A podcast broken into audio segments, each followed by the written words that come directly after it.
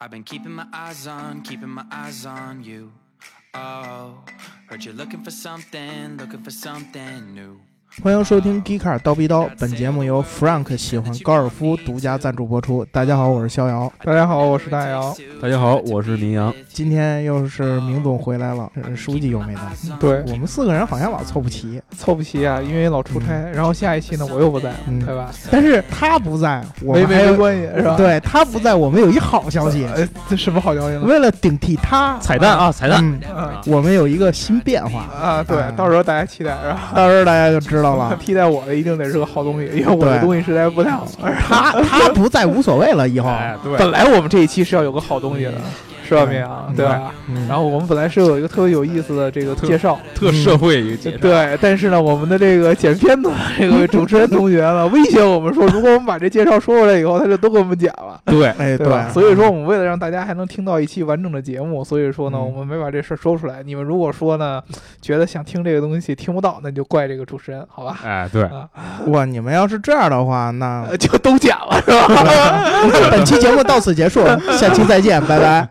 别别别别，今节天目人节家目当中再人家穿插。人人人家这个金主寄予我们厚望了，对吧？啊，对，人家这个金主已经等了很久了，让啊我们聊这个高尔夫，啊对吧？是人家吧改名也打赏了，啊所以我们一定给人家聊一期高尔夫。啊，对对，我们是聊高尔夫球呢，还是聊高尔夫这车呢？呃肯定是聊高尔夫这车呀。聊高尔夫车之之前还是得念一下评论嘛，上一期的嗯对对吧？？嗯，给咱们提问题这个 Cipher 同学，嗯他就说了，我觉得还是会有更牛逼的发动机的，嗯比如说超导技术。嗯量子技术，再加上纳米电容电池、漂浮薄膜太阳能、嗯远距离无线充电，嗯，这辈子总能赶上一两个吧。嗯然后他还说了，这个名字让我们费心了啊，其实是想叫 Zephyr，被人占了，所以叫他疯子也是可以的。确实，你这个确实看到你平常关注这些东西，嗯确实是个科学怪人，挺疯的，是吧？对，确实，我觉得你嗯应该叫极客才对，对吧？哎，对，对，因为这个我们上期也说了，这个技术吧，它出现是一码事儿，它真正能在咱们这个量产产品里边，到时候真正落地是另外一码事儿。对，嗯包括其实我们之前聊了很多这个氢燃料啊这些嗯，啊，包括之前这个燃气轮机，它都是嗯一个相对来说比较小众的一个技术，它到底能不能走到这个主流的这个当中，嗯，对，吧？你包括你也说它，我们有时候之间能见着是一码事儿，嗯，它最后能变成一个主流技术，那是另外一码事儿了，我觉得，嗯对吧？所以说，呃，有一些技术吧，你如果把它看看成是这种整个行业的一个巨大变革的话，那我还是挺同意你说的。比如说这嗯个超导，这个超导其实研究的这个对啊历史非常非常的长。对啊，对，从嗯我我从我印象当中，我爸嗯上学那会儿，嗯，就开始就学校有各种各样的项目，就专门研究超导，对吧？对从我我爸应该是上大学那会儿，应该是八几年的时候，嗯，对吧？就有嗯就学校里很多就开始研究这个超导，其实到嗯现在也没有说真正进入到这个整个人的这个视野当中吧，对吧？嗯？对，对，所以说有可能在国家层面上算是个很大的技术，但是在民用上，我觉得。嗯，能见得到也也也会是一个很小的一个概率，嗯，嗯，对。嗯，因为这些技术读名字的时候就感觉很科 幻，对吧？量子、纳米量，子，你这个量子技术指什么呀？我我我我就嗯如果说这个疯子同学，你要是听到的话，你跟我们再互动一下，你这个量子技术到底指什么？因为嗯量子好像能指代的东西有点多吧？对量子能计算，但是呢，如何把这个其他能量转化为机械能，这是个问题啊。呃嗯对啊，对对，量子量子这个范畴非常大啊。嗯，对啊，所以还是请我们这个比这俩人还极客的我们这个疯子同学，呃，到时候给他俩普及普及，让他对俩也对别对自我标榜说什么电动车专家什么这那个的，让我们受教对一吧对下。？嗯对对，量子技术这确实不懂嗯这个，嗯嗯，好，那我们就言归正传吧，嗯是不是？嗯大老师今天准备了得有一小半天了，嗯，就为这高尔夫。嗯。那我本来这是个德国车，轮不到你一个英国人来聊，但是鉴于你准备了这么长时 间，嗯那我们可以把这个时间先交给你，呃，高帽又给我扣上啊对了，对你吧？先来吹。啊，嗯这个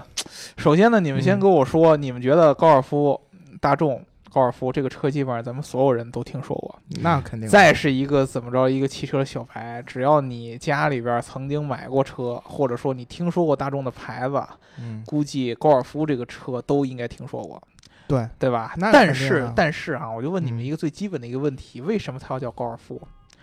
高尔夫这个名字我可是很有研究 的。很很有研究的是吧？这个那那那不问对你了，问名字为什么要叫高尔 夫？啊，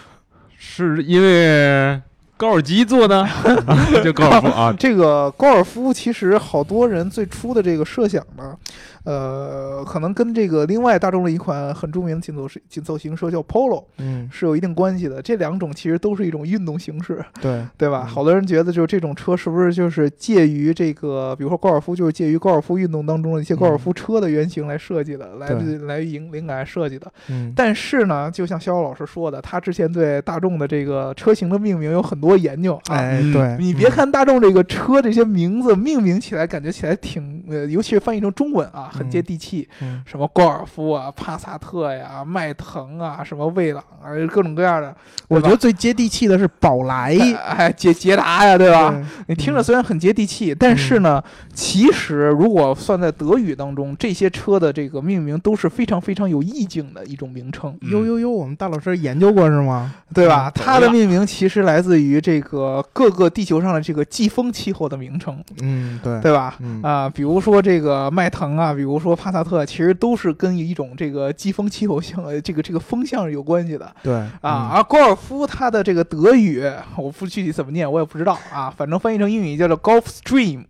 对吧？它也嗯是一种这个季风的这样的一个气候，对吧？我不知道这个说法对不对，这个好像是大家比较公认的一种实际命名的说法。对它这个其实具体来说是墨西哥湾暖流。墨西哥湾暖流呢是这个循环体系里边的特别重要的一个环节，嗯，然后就特别出名儿，就像帕萨特是那个东南信封一 样，气象学名词。对，气象学名词，其实嗯这些名字在这个德语当中都有一个非常非常好的一个翻译。比对如说，我们之前这个经常呃这个大家会聊这个帕萨特，对吧？它的英文名字应该叫 Trade Wind，对叫做信风，对吧？对啊，捷达呃英文名叫 Jetta，对吧，J 塔啊，，然后它翻译过来应该叫 Jet 嗯 Stream，叫做这个急流、对啊。宝来呢，则是一种这个非常这个暴冷的一个寒冷的一种气流，对，对吧？嗯上库呢是这个非洲向南欧一带的一个非洲的一种热风，它是一种就类似于焚风的这么一个概念，它对所到之处，意大利南部会掀起山火呀或者什么之类的。呃对对，嗯它所以说其实这些名字呢。都是比较有意境的，只不过咱对翻译成中文了以后就变成了这个样子，对吧？嗯？啊，这个也符合这个中国人对这个呃大众这个车的一个定位啊。嗯说到这个定位，其实这个、呃就得聊一聊高尔夫这个本身这个车的一个定位，嗯，嗯对吧？我们之嗯前这个叨逼叨的节目当中，曾经重磅聊过一期这个大众的经典车型，就是甲壳虫，嗯，对吧？嗯那么其实呢，高尔夫这个车型从它初代在一九七四年初代上市的这个时候，它的嗯定位就是一个甲壳虫的一个继承者。嗯啊，听过我们这个甲壳虫那一期的这个听众朋友都知道，当时这个甲壳虫其实它的这个定位是大众公司的始祖车型，嗯对吧？对要追溯到这个希特勒的纳粹时期，嗯对吧？它这个嗯定位就是人民之车，对而高尔夫呢，嗯作为它的一个继承者，也是这个同样的一个定位是这个嗯人民之车，嗯对吧？所以说现在其实高尔夫有这么今天的这么一个地位，可以说跟它的定位是分不开的。对对吧？它今嗯天的地位有多重要呢？呃，它应该是你如果从所有的年份当中来看，每嗯一年高尔夫都应该算是全球销量最大的几款车之一，对对吧？之一吗？呃，不不会是全球最大的，但是嗯只是之一、啊，这个肯肯定的。比它大的是谁？你卡罗拉呃卡罗拉啊，这对嗯就有，包括福特的那个大皮卡，福特皮卡竟然卖的比高尔夫多啊！可真的是，确实给是，你一个机会，你重新说好吗呃？真真的是，你不信你查去，某某一年，你查去某一年啊，哎啊，某某一一年年还呃可以，某一年它对不可能是总量，对吧？啊哎啊，卡罗拉肯定是要比高尔夫这服卖卖的多吧？服这个服服吧，服服，服 对？吧？对吧？就是说我我按单年的来算，如果从嗯总量上来算呢，它绝对是在前三当中的，嗯，对吧？对啊，因为到现在已经有期待了，因为卡罗拉这个这个这个特别特别奇怪，它有好多的名字都可以叫嗯卡罗拉，对卡吧？罗所以说拉它算起来，它对历史上卖了四千多万辆。嗯， 啊，对，高尔夫这个到目前为止第七代卖了三千多万辆，对吧？嗯？嗯，所以说呢，它确实是符合这个人民之车这样的一个定位的。啊，至个，于它为什么要做成这个样子呢？这个就是大众本身的一个考虑，因为为大众当时觉得这个老的这个这个这个甲壳虫这个车吧，实在是这个太过于老旧了。对吧？首先它这个呃造型就已经是这个非常非常非常非常古典的这么一种圆润的一个造型了对，啊。那一一九七四年那会儿，其实那会儿的车流行那种比较方方正正的那种很力量感的一个造型。对，从造型上嗯是这个样，包括从这个整个的这个动力系统上来说，还是用的保时捷当时的那一套，对吧？哎，嗯后直后屈的啊，他们觉得这个需要做一下改变，所以说就用了这个，请了这个意大利的设计师乔老爷子，对吧？嗯？特别著名的设计的初代的这个高尔夫，特别特别的像一个纸盒子。就是你如果说你小时候，你看很多的这种呃这个小孩子说，哎，你给我在纸上画一个小汽车，他们画出来的车就是那个样子的，你知道吗？几个对方块儿嗯摞在一起出来了。嗯然后初代的高尔夫呢，就是一个方块型的这么一个掀背车，对，对吧？两厢这么一个掀背车。嗯然后呢，他们是做了这个前置前驱的这样的一个设计嗯，啊，然后呢，然后又做了呃做了一个特别呆萌的一个圆形的这么一个头灯。嗯，嗯整个这套设计呢，让人感觉出来是很简单，嗯但是又有很可爱的这么一种家用的风格在里边儿。嗯，所以说呢，这个车在一代的时候就非卖的非常非常火，尤其是在这个欧洲的市场。对，对吧？嗯啊，那也就是说，其实大众到目前为止，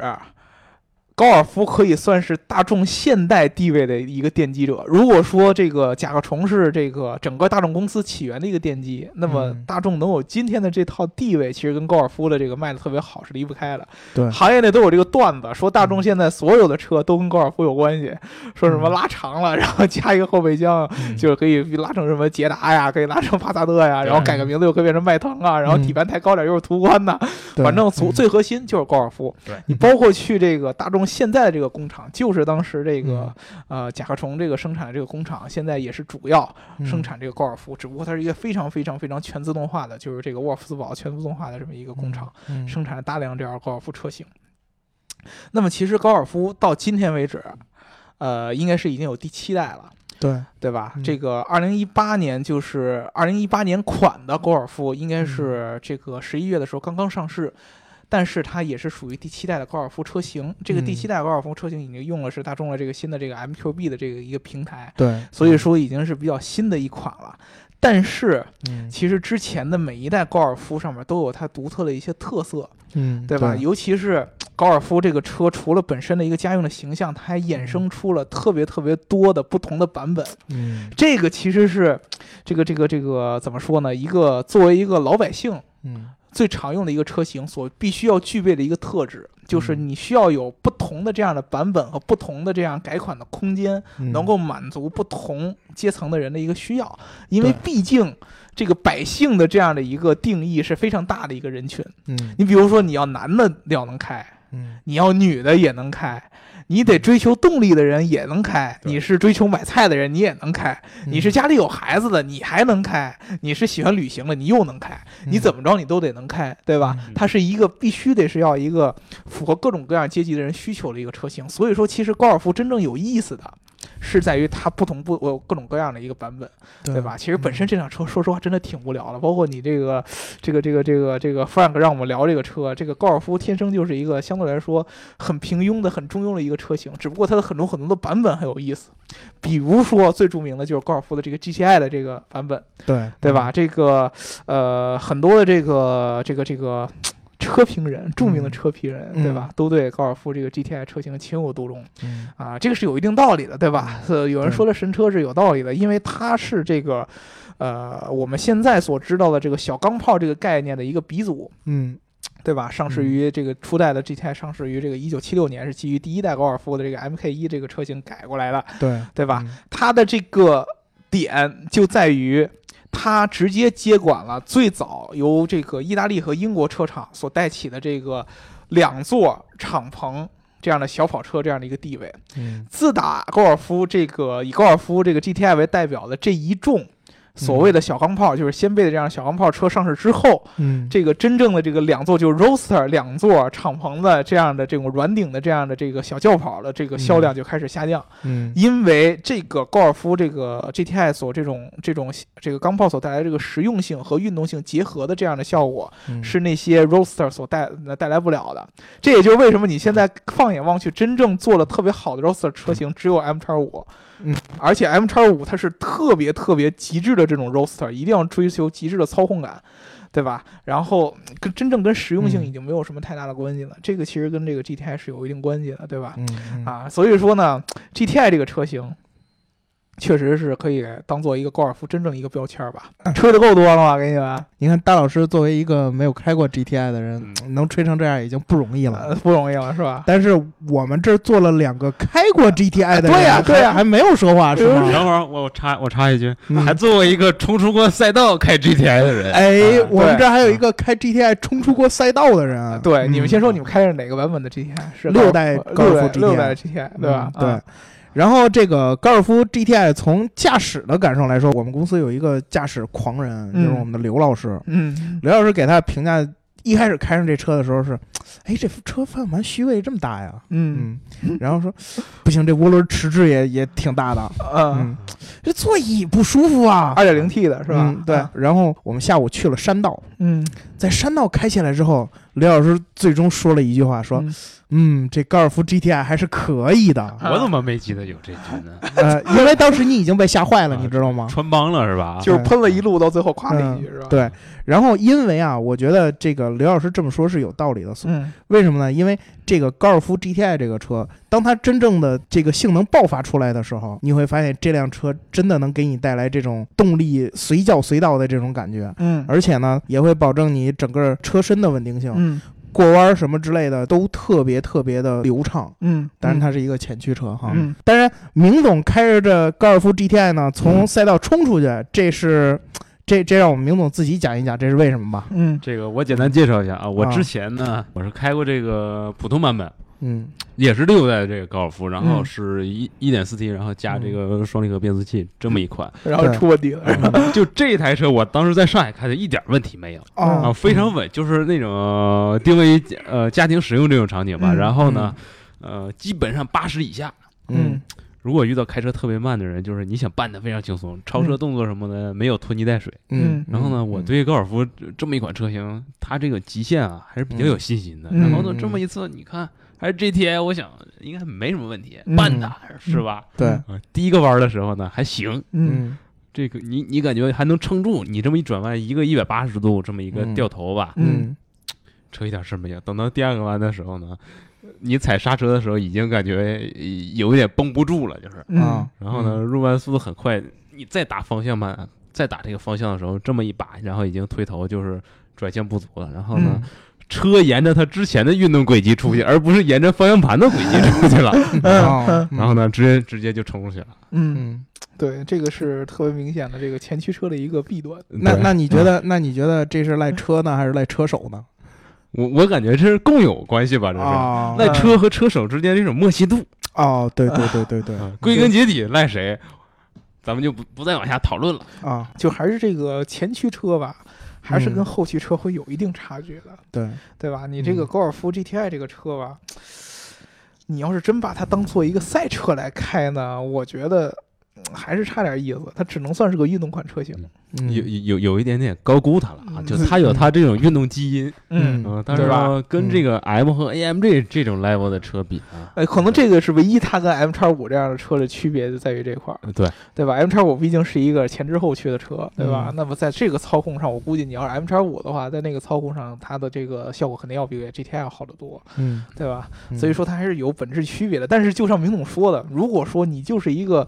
城市道路当中的，或者说是这个郊区道路当中的一个动力爱好者的话，嗯，我觉得 GTI 是非常非常能满足你的需求了。绝对的，对对吧？嗯这个动力输出其实，呃，一直以来高尔夫的这个车型，它的这个动力输出都是这个、呃受很多人所称道的。虽然说它嗯马力不大、啊，但是它由于它的这个变速箱的这个调教以及发动机的调教，包括它的很多这样的排量这样的版本，让它的动力其实嗯是相对来说比较充沛的。明总之前对开过那个普通版的高尔夫，应该是一一点四 T 的，对，嗯一点四 T。啊，嗯整个变速箱的感觉是不是感觉还是很给力的？呃，变速箱感觉还是挺不错，但是呢，我补充一点啊，就是这个车，如果就是说大家真有这种运动需求的话，我我建议就是说选一个这种体积稍微小一点的车比较合适。高尔夫无论是这个普通版还是 GTI 版本，我是感觉车开起来稍微有一点点大。嗯，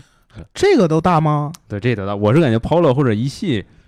这种尺寸的车上开着库对嗯上库这种操控起来比较方便。呃对，其实对这个是这样的啊，呃，明总说到这一点特别特别好，就是我们聊高尔夫呢，就是相对来说一会儿跟大家聊一些技术的环节啊，这个先要嗯聊它的本身的这个很重要的一个点，就是实用性。嗯高尔夫这个车，呃，我是开过普通的版本，嗯然后我也坐过普通的版本，嗯，而且我是坐这个后座的、嗯后排的。嗯我可以跟大家说，开起来的时候，因为我开的时间不是很长，所嗯以说呢，很多这个网上出现的这些问题呢，我没法跟大家说啊。嗯但是从这个本身从车的空间和体验上来说。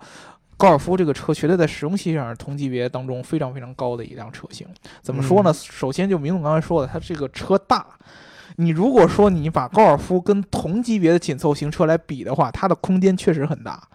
嗯对，高尔夫的确空间确实很大，尤其是在中国的这个一般的这个四门的这个版本，它的后排空间是惊人的大的。就是嗯你你从外边看高尔夫是一个很小的一个车，对，但是你坐在后排空间当中，你会发现它的空间真的很大，尤其是你的头部的这个空间对，嗯因为它这个车的整个后边就是一个一个箱子一样的这么一个造型。嗯，它其实头部空间是非常非常大的，你包括我这个身高，嗯大家就是见过我的人可能都知道我这个个儿个儿一米八几，对吧？然后对呢一米五八，嗯然后，然后呢，这个呃又块儿块头又特别特别大，对吧？嗯对这个一一百八九十斤的这么一个嗯大个子，嗯我坐在这个高尔夫的这个后排，其实没有感觉到任何的这个空间的这个不足。 对嗯对，我的腿是刚刚好，嗯然后头部还有一个很多的一个余量，嗯这么一个效果。其实我坐起来是很舒服的。这个在一个紧凑型的车里边儿，相对来说是很很少见的。甚至于，其实现在很多的这种一般的这个 B 级车，嗯，嗯对吧？其实可能都做不到这样的一例个效果。如 CC 这种车，嗯车顶后排曲线已经在下降的情况下呢，完全没有这种高尔夫的这种后排乘坐感。对对对对，对，其实是这样的，嗯就是说这个车在实用性上是非常非常高的，嗯对吧？嗯所以说，其实你 GTI 这个这个这个这个概念呢，就是钢炮这个概念，就在于就是说我平常是一个非常低调的一个效果，在我突然嗯需要去干某个人的时候，对或者说在某个场景下需要特别强的动力爆发的时候，它可以做到这一点。嗯对吧？所以说它其实一个两个的一个综合的点，嗯对吧？这个是实用性的方面，还有一个就是特别特别好的一个点，就高尔夫这个车型其实非常非常非常的，呃，相对来说经济燃油经济性比较好嗯啊，它相对来说比较省油，尤其是其实这个双离合在这个油耗上面，如果你开得好的话，它的这个相对来说它的燃油经济性是很不错的，对而且它的这个。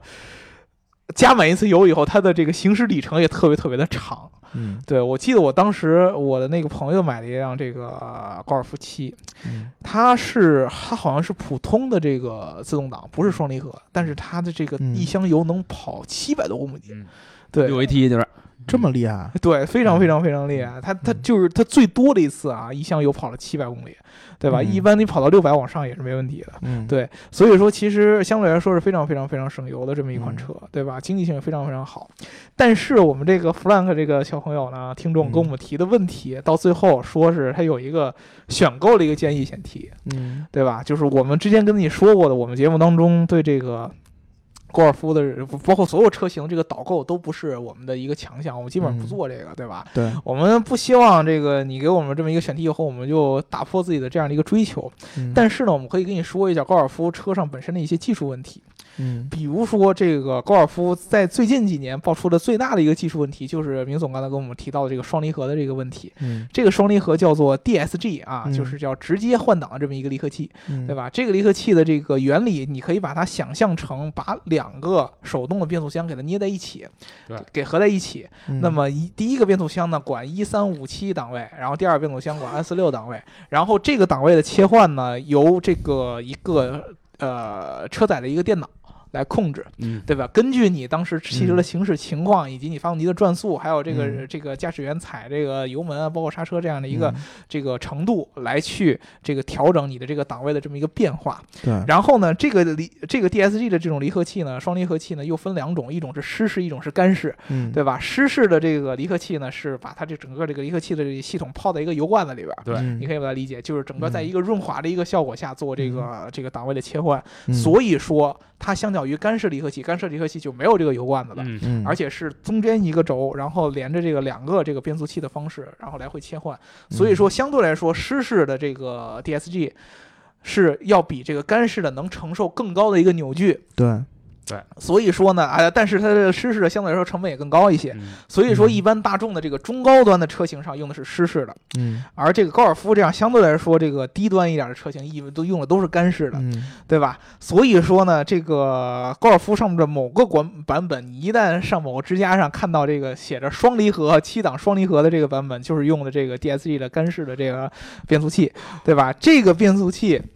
呃，变速箱受到了很多这个车主以及车评人的诟病，嗯，由于就是现在是第七代、第六代高尔夫当时出现的这个 DSG 变速箱的这个呃质量问题嗯啊，具体的体现就是我们刚才说的，由于它是两个变速器这个合在一起，它在换挡的时候，首先会出现逻辑上的一些问题，嗯比如说咱们中国经常在城市当中开车的时候，它的这个换挡逻辑是非常非常非常奇怪的，由于我们经常要呃走一下停一下，走一下停一下，走一下停一下，那么发动机它不适应它的这个行车电脑可能不适应咱们中国这样的驾驶环境。嗯，那么它在换挡过程当中就会有一些那种偏差，就会让嗯人感觉到不不好。还有一个就是本身干式 DSG 的这个这个这个机械结构，导致它非常容易产生一些这个机械上的一些磨损的问题。嗯不利于散热啊。不对利于散热，对对嗯吧？这是最最简单的，因为它没有泡到那个油里，对不利于散热。嗯嗯如果说你频繁的让它这进行这个档位的切换，嗯那么就会对它的整个这个这个这个寿这个命零件本产生身寿影命响造成一定的影响。嗯啊，这个问题在中国就正好被放大了，由于我们城市当中的这个路况问题。对对啊，本来嗯 DSG 就是